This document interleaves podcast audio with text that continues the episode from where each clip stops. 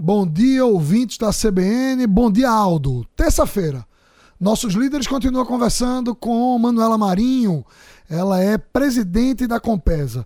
Manuela, é, e novidades para o restante do estado? Eu queria que você falasse de esgotamento sanitário, mas também de abastecimento. Bom dia, Drayton. Bom dia a todos. Drayton, é, no fim do ano, pelas regras do governo federal, nós precisamos entregar à ARP, a Agência Reguladora Local, todos os estudos de viabilidade e para é, nossos planos de expansão, para cumprir o marco legal.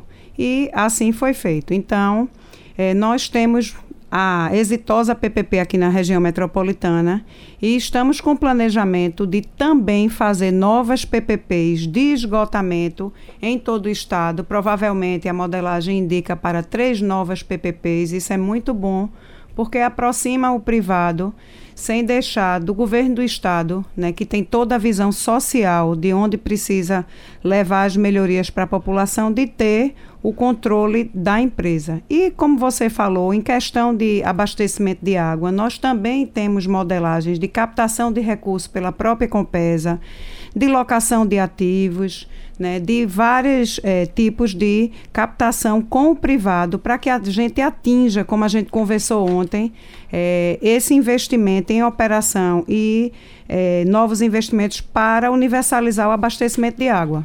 Ontem, na segunda, a gente falava que a estimativa para resolver o problema do saneamento em Pernambuco é de um valor na ordem de 20 bilhões.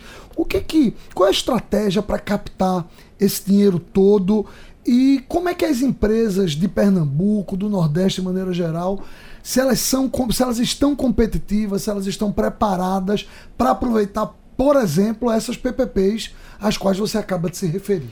É, a gente vem notando, né? A gente aumentou muito o volume de contratações que é, muitas empresas não esperavam é, um retorno, um reaquecimento tão rápido do mercado no nosso segmento porque é, a gente precisa né, é, colocar essas PPPs na rua. Estamos, como eu falei, com várias contratações e a gente espera que o mercado continue aquecido como está. Né? Estamos com um grande volume de recursos em captação e a gente acredita que o saneamento é uma das bolas da vez né? na questão de desenvolvimento econômico, é uma questão bem punjante, assim, financeiramente falando. E as empresas pernambucanas estão preparadas nesse momento para aproveitar essa janela de oportunidade, Manuela? Elas estão preparadas e a gente aguarda né, que elas participem cada vez mais na, nessa seara de saneamento.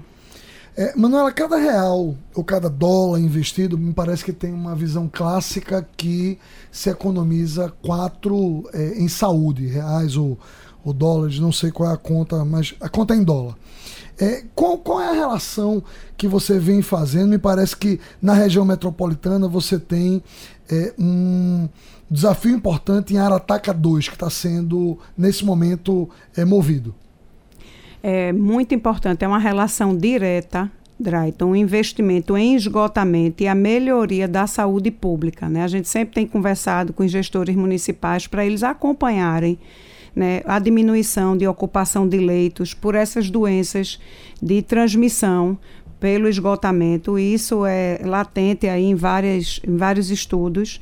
E a gente continua trabalhando. É, é, o nosso índice de esgotamento vem crescendo. A gente precisa avançar nisso, porque Pernambuco tem uma questão que é importante que todos saibam. A gente é o estado é, com menor quantidade de água por habitante. Então, só isso é um desafio, a gente buscar segurança hídrica. O esgotamento continua muito importante. E essa obra que você falou de Arataca, ela é super importante para a região norte da metropolitana, Paulista, Igaraçu, é, é, Olinda. A gente vai colocar em junho mais 500 litros por segundo no sistema.